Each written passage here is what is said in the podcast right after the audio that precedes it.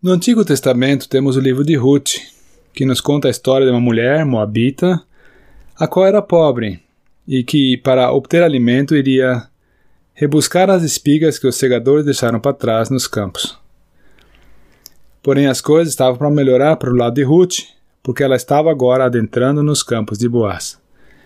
Vamos conferir em Ruth 2, versículo 17.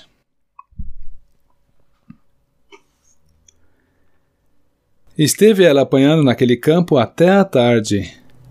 Debulhou o que apanhara e foi quase um efa de cevada. Pois é, a Ruth trabalhou com energia e perseverança até o final da tarde.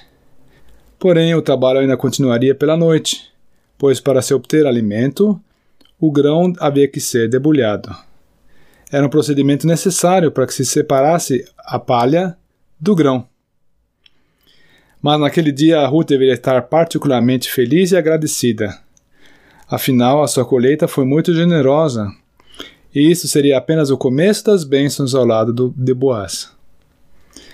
Mas vamos fazer uma aplicação prática sobre o debulhar o grão. Num certo sentido, isso é aplicável também para o crente no dia de hoje.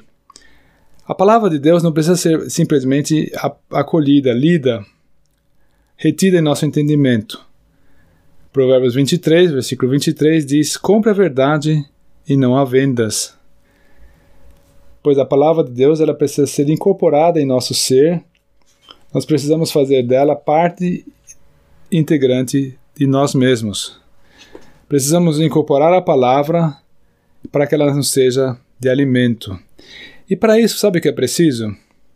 Quietude e oração. Deixar que a palavra faça seu efeito sobre nós e que façamos a aplicação dos seus preceitos às nossas circunstâncias de vida. É claro que a palavra de Deus em si não contém palha, debulho, joio. Mas nós também precisamos ouvir as pregações da palavra e, como é feita por homens, isso também pode às vezes manifestar palha ou joio. Só que nós iríamos causar muito dano para nós se ficássemos atentando para essa palha e de desprezando dessa forma o alimento que a própria palavra de Deus tem para nos conferir. É até engraçado, mas um pregador certa vez disse que há crentes que parecem ter menos entendimento que uma galinha. É, porque uma galinha ela pica no monte de palha para tirar um grão.